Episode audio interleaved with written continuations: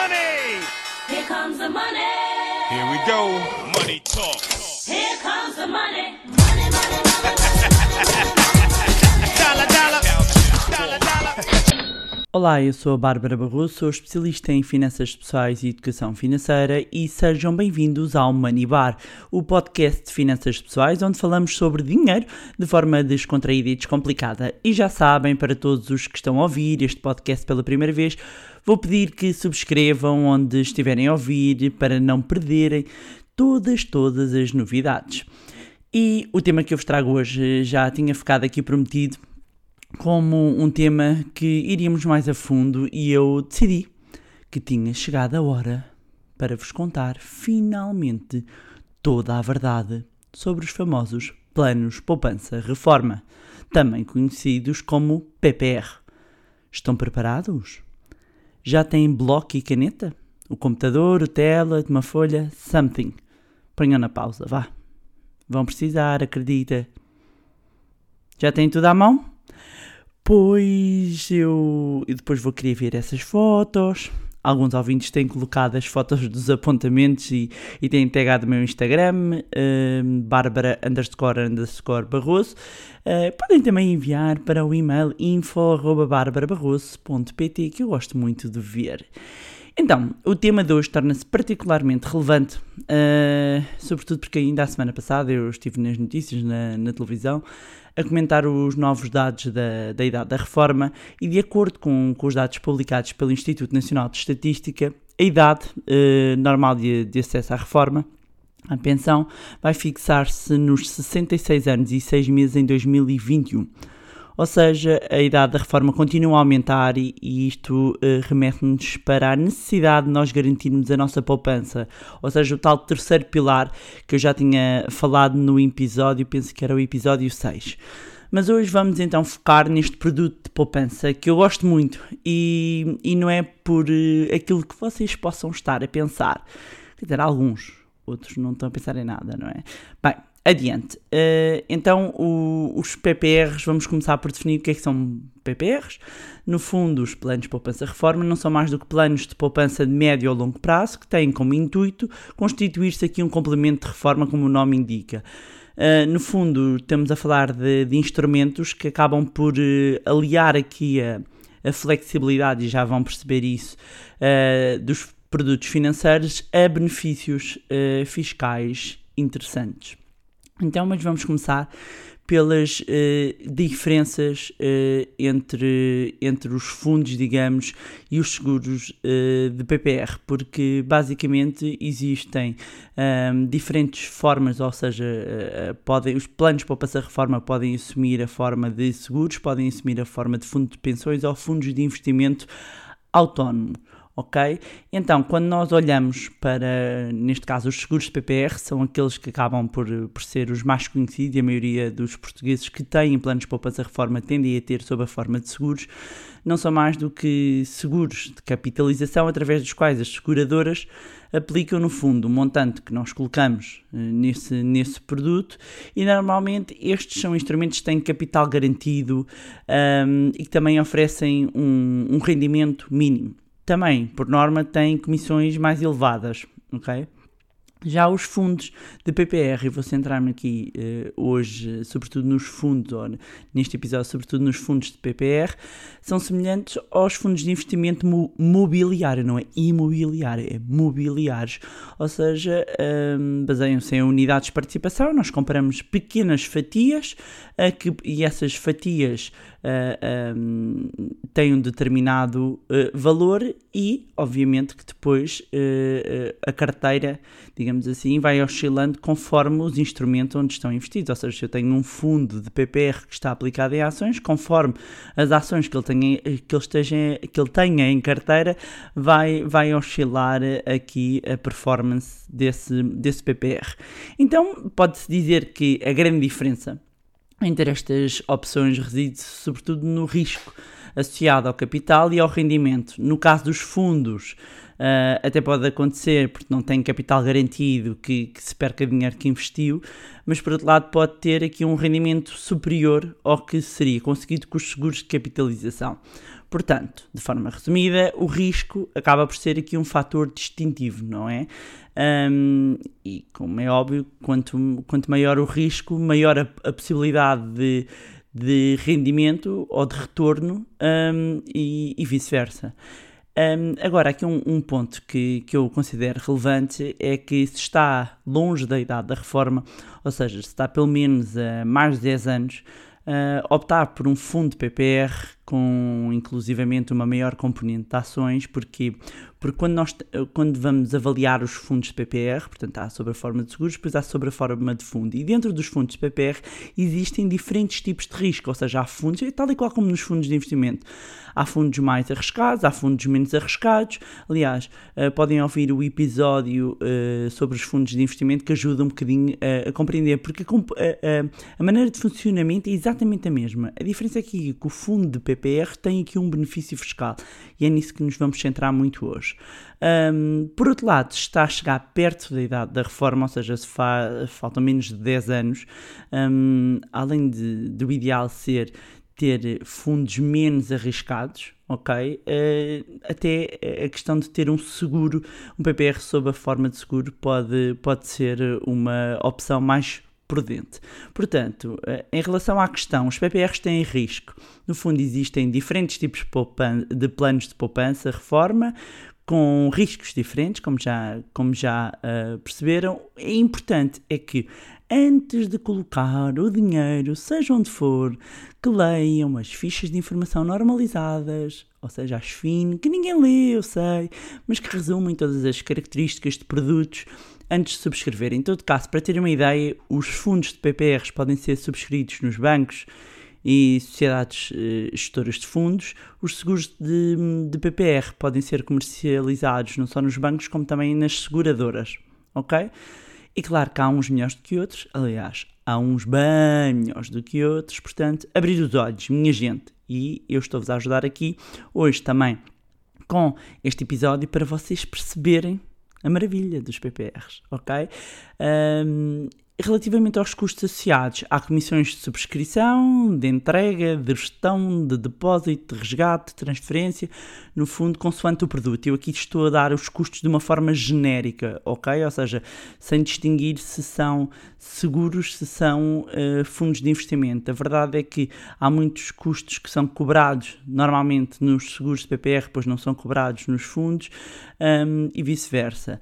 Uh, eu pessoalmente só invisto onde não há comissões de subscrição. Para mim, haver comissão de subscrição é uma barreira à entrada, mas isto é para mim, ou seja, não me faz sentido de repente estar a fazer aportes mensais e porque eu coloco, porque eu estou a forrar, porque eu estou a poupar para investir, de repente estarem-me a, a, cobrar dinheiro por isso. That's right! Existem dois tipos de benefícios fiscais, ok?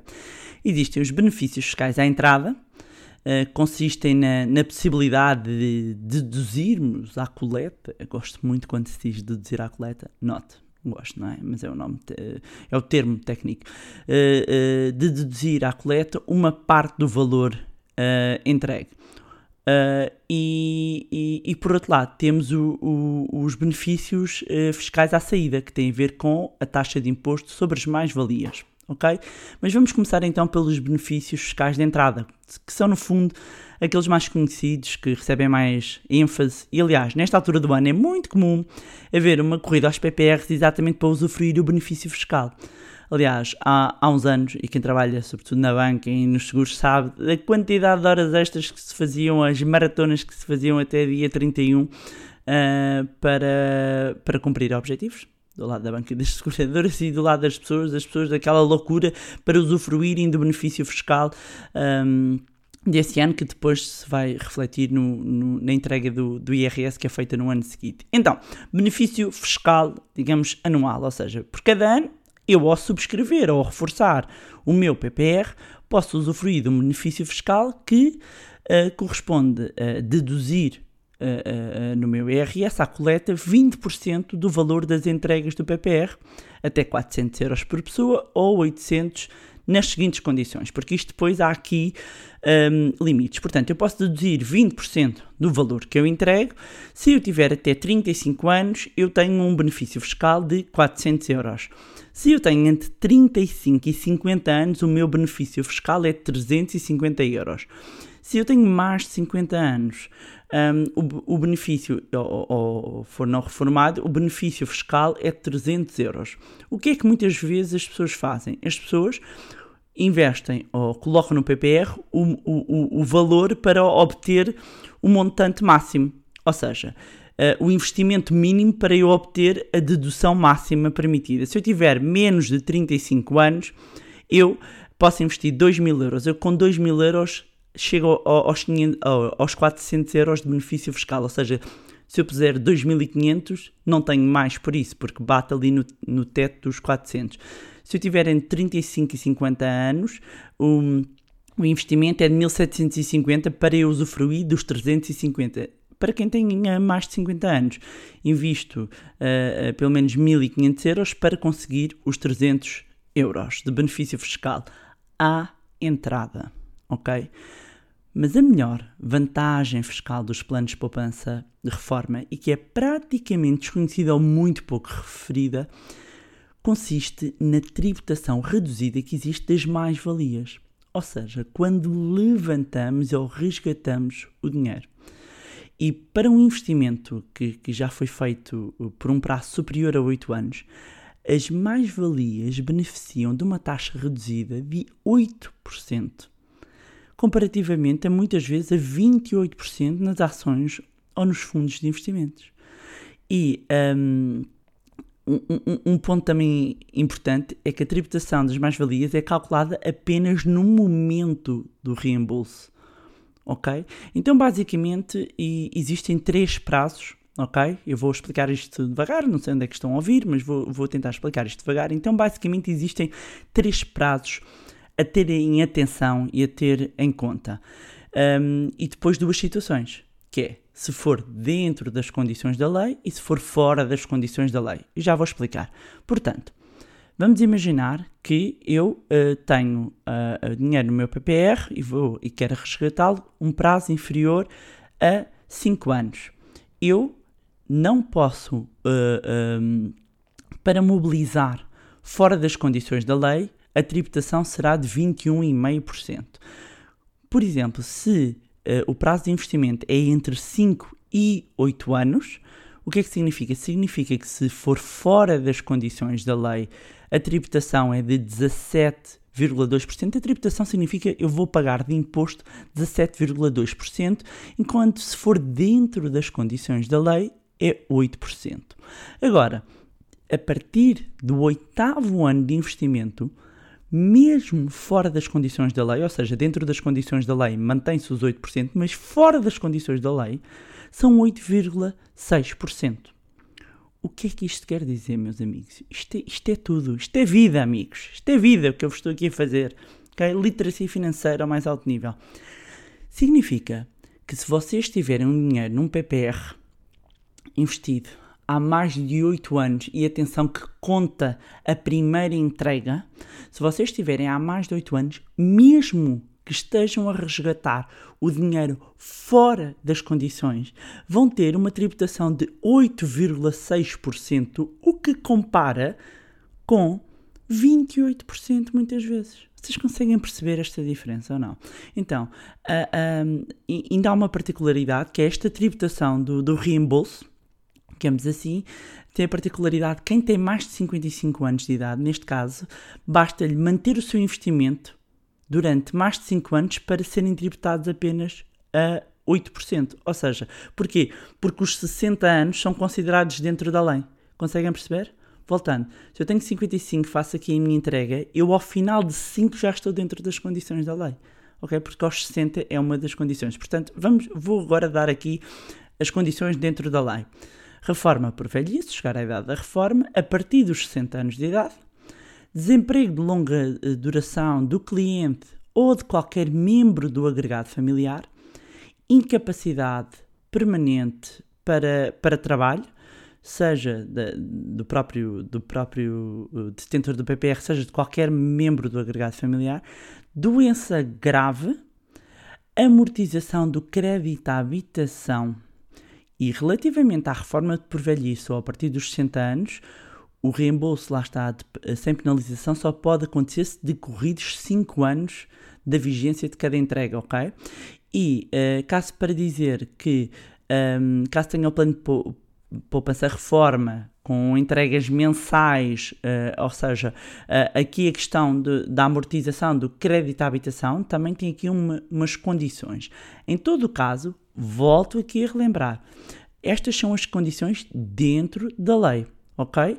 Condições dentro da lei, ah, ahm, eu a partir do, do 5 a 8 anos, a partir do quinto ano, eu já tenho uma, ou seja, o resgate que eu faço já é de 8%, ok? Quando eu resgato o meu dinheiro, porque eu tenho que pagar imposto, ok? Conseguem perceber o imposto sobre a mais-valia, não é? Eh, eu num depósito tenho uma tributação autónoma, eu na- nas ações tenho as mais-valias, tenho os dividendos e pago imposto sobre isto. Aqui é no momento do resgate que é feita a tributação de imposto, ok? E aqui hum, estamos a ver que, ah, mesmo movimentando estes produtos fora das condições previstas da lei, a taxa de imposto é sempre mais baixa do que a taxa aplicada noutros produtos de poupança. Além desta diferença fiscal enorme, meus amigos, é que uma coisa é levar uma talhada de 28%, outra coisa é uma talhada de 8%. Ok? É muito, muito, muito diferente. E agora, mais uma diferença significativa, mais uma, que ninguém vos fala, mas que a vossa amiga Bárbara vos diz. E agora aparecia a amiga Olga. Uau! O imposto apenas é retido a quando do resgate. E porquê é que isto é relevante? Estão aí comigo? Então, eh, permite assim uma capitalização dos juros e ganhos até ao momento dos eh, de, levantar o valor aplicado. O que é que isto quer dizer? Que eh, quando chegam à idade da reforma não precisam de resgatar o dinheiro todo. Ui, nem devem fazer isso. Podem ir fazendo resgates pontuais ou em jeito de renda, ok? Eu retiro o valor e só esse valor que é retirado é que é tributado. Ou seja, o que se mantém dentro do fundo, meus amigos, continua lá a capitalizar e a render. Não para de gerar dinheiro a gerar dinheiro. É ou não é maravilhoso? E quem é que vos conta estas coisas? É ou não é? Então, basicamente, existem dois tipos de penalização por reembolso antecipado, não é? Hum, temos as penalizações fiscais e as penalizações hum, eh, que dizem respeito ao contrato, ok? As contratuais é antes do, do quinto ano da vigência do contrato, ou, ou seja, o que está definido em termos contratuais. As fiscais é, e há aqui um, novamente um ponto importante, que é ocorrem quando é solicitado, ou seja, eu peço um, um reembolso antecipado, mas eu usufruí dos benefícios fiscais. Então eu vou ter que repor o benefício fiscal com uma majoração, ou seja, um acrescente de 10% por cada ano decorrido até à data do resgate. Ou seja, se eu usufruí do benefício fiscal, e é por isso que muitas vezes as pessoas depois acabam por, por, eh, não compensar em algumas situações fora da lei, não é? Fora das condições da lei, porque se eu usufruir do benefício fiscal de entrada, não é? E se eu não estou nas condições previstas dentro da lei, hum, eu vou ter que devolver o benefício fiscal e ainda ter aqui uma majoração. Mas também já vou tocar um bocadinho aqui neste ponto. E o que é que acontece se eu quiser mudar? Isto é um ponto eh, sempre importante, que é eu não tenho que ficar eh, eh, parado a, a olhar para o meu PPR. Aliás, até penso que foi a DEC há pouco tempo lançou um site onde eh, mostrava que se podia, que se podia mudar ahm, de PPR, mas basicamente vou-vos explicar. Vocês só precisam de eh, eh, se quem tiver um, um PPR e não está satisfeito pode mudar, basta contactar a sociedade gestora ou a seguradora para o qual querem mudar e depois preencherem os papéis e é essa sociedade que trata tudo, nem se tem que preocupar, ok? Portanto, podem pedir a transferência para outro PPR, sendo que a comissão de transferência é no máximo de 0,5% e apenas eh, no caso dos PPRs com garantia de capital.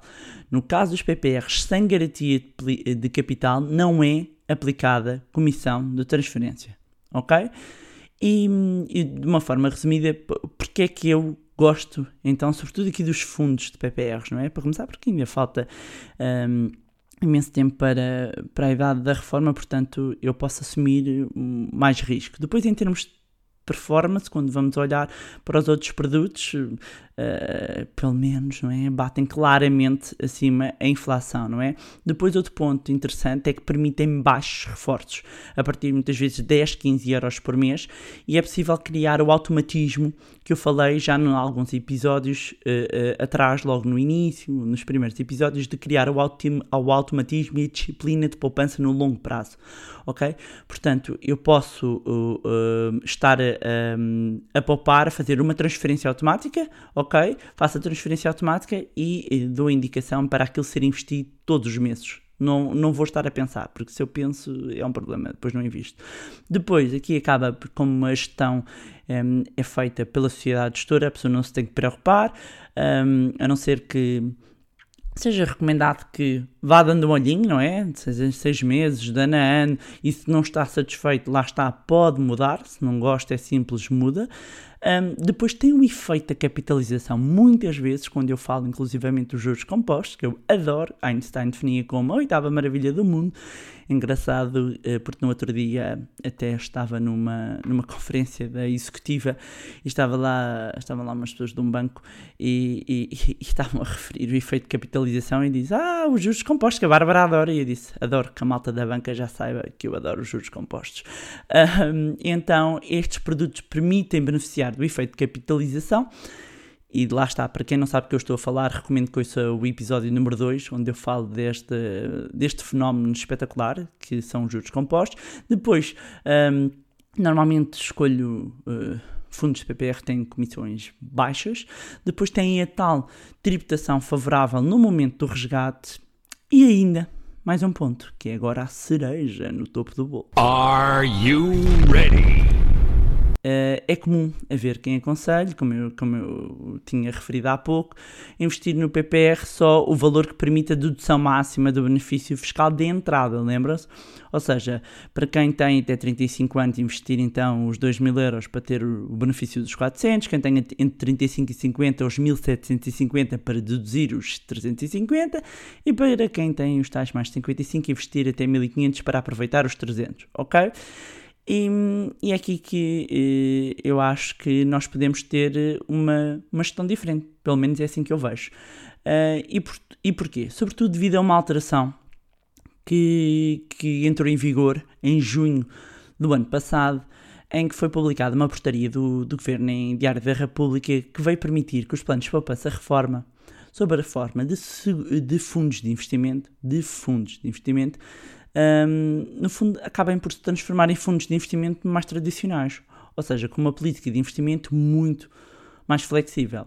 Ou seja, os PPRs passaram a poder investir toda a sua carteira em ações, 100% quando antes, até então, estava limitado a 55%, ou seja, quando falamos em carteira de fundos, fundos PPR, até então, no máximo, podiam ter 55% em ações. Com a publicação desta portaria, passou a ser permitido ter uma carteira 100% exposta em ações. Ou seja, esta alteração acabou por permitir que os PPRs concorram no fundo, no fundo com os outros fundos de investimentos gerais um, e com os fundos uh, de investimento em ações também. Um, porque podes, no fundo, podemos estar expostos ao mercado acionista, uh, conseguindo simultaneamente uma otimização fiscal, porque tal como eu já referi aqui, a uma taxa bastante inferior dos 28% dos fundos, não é? Um, e de outras formas de, de, aplicação de poupança, nós conseguimos ter aqui um, e, e, até usar os PPRs como uma estratégia, como um fundo de investimento, um veículo, mesmo sem usufruindo do benefício fiscal de entrada, ok? Mais preocupados com o benefício fiscal um, de, de saída. Uh, por outro lado, como existem eh, diferentes uh, tipos de PPRs com diferentes exposições de ações do mais conservador uh, ao mais dinâmico, podemos aplicar as nossas poupanças com nível de exposição de ações mais arriscada, menos arriscada, ou seja, acabamos por ter uma maior panóplia, digamos assim, de possibilidades de escolha um, conforme o- a tolerância de, de risco que, e do nosso perfil de risco, ok? Um, e é por isso que, que eu friso e que eu esperei um, para, para vos explicar este ponto dos benefícios fiscais eh, e, e pela parte eh, espetacular dos benefícios fiscais à saída, eh, que, porque faz-me imensa confusão que, que, que falo só dos benefícios fiscais de entrada e que eu, claro que, que eu acho que devia haver mais incentivos à poupança, aliás, hum, em termos de literacia financeira o que acabamos por postar, porque acabo de estar aqui a fazer não só neste podcast, como também no, no trabalho que eu faço há, há muitos anos, é exatamente dar as ferramentas às pessoas para que elas possam tomar melhores decisões na, na sua vida financeira, hum, mas de facto haver aqui eh, alguns incentivos eh, à, à poupança por parte do Estado poderiam, poderiam ajudar eh, eh, também bastante as famílias, pelo menos aumentarem aqui a sua taxa de poupança, porque obviamente as famílias vão avaliando aqui o, o custo da oportunidade e, e- e neste momento compensa-lhes mais consumir do que, do que poupar. É isso, as pessoas fazem um- uma, uma opção. E portanto, com isto, eh, eu tenho, como eu estava a dizer, o benefício fiscal de entrada ehm, e tenho o benefício fiscal de saída. Ok? E portanto, reduzir os PPRs simplesmente agora é este momento de final do ano, bora lá, bora lá, por causa do benefício fiscal, ehm, é redutor, passa redundância, não é? E, e- eu, basicamente neste momento já tenho PPRs que posso resgatar se quiser com uma tributação mu- muito baixa. Ahm, ah, e outra coisa importante que é eu po- posso mudar, porque no meu caso eu tenho fundos de PPR, eu posso mudar de um para o outro, ahm, ajustar a minha carteira em termos de risco, a minha carteira de PPRs, a minha carteira não tem só PPRs, né, como é óbvio, Ah, mas ajeitar a, a minha carteira de PPRs, sendo que, atenção, volto a dizer, por isso é que eu estou a fazer este episódio, ah, ah, é, é ter um- uma carteira de PPRs com fundos de PPRs, é no fundo ter uma carteira de fundos de ações, de obrigações, hum, de- com uma carteira completamente diversificada, mas com a parte do benefício eh, fiscal, ok? E, e pronto, era isto que, para vos tinha, eh, que vos tinha para trazer em mais um episódio deste podcast magnífico eh, de finanças pessoais. Um, um verdadeiro guia, um beabá do, dos PPRs. Eh, agora já não há desculpas para começarem a poupar. E gostaram deste episódio? Sim, deixem o vosso, vosso comentário. Um, aliás, gostavam de saber quais é que são aqui os meus PPRs preferidos? Gostavam? Partilho, não partilho? Bem, eu vou falar disso e muito mais onde? Na próxima Masterclass de Finanças Pessoais que eu vou dar. E eu gostava de contar convosco. Quem é que eu vou conhecer? Hum? Com quem é que eu vou estar? Um, basicamente, a Masterclass de Finanças Pessoais é, é, é para quem pretende elevar a vida financeira para um outro patamar, para quem ah, quer de fi- deixar de ficar ali só nas intenções e passar de uma vez por todas à ação em 2020. Um, e agora a questão que eu vos deixo é: vão continuar a fazer a mesma coisa e produzir os mesmos resultados ou vão assumir a- as rédeas da vossa vida financeira e pôr o dinheiro a trabalhar para vocês? Hum? Ah, pois é. Ah, no fundo, se, se quer saber como ganhar mais, como gastar bem, investir melhor, eu espero por si na Masterclass ah, de Finanças Pessoais. É, hum, é só a formação de finanças pessoais aberta ao público mais completa que eu, que eu já dei. Um, e mesmo para quem possa sentir que está aos papéis ou na estaca zero, este curso também é para estas pessoas. Esta é uma formação onde eu reuni o meu conhecimento de muitos anos, de muito tempo no terreno, de milhares de horas de formação dadas em Portugal e também a nível internacional, de partilhas com, com pessoas das mais bem-sucedidas a nível mundial. Um, é mesmo para mudar de patamar e deixar de ter aquela cabeça de pobre.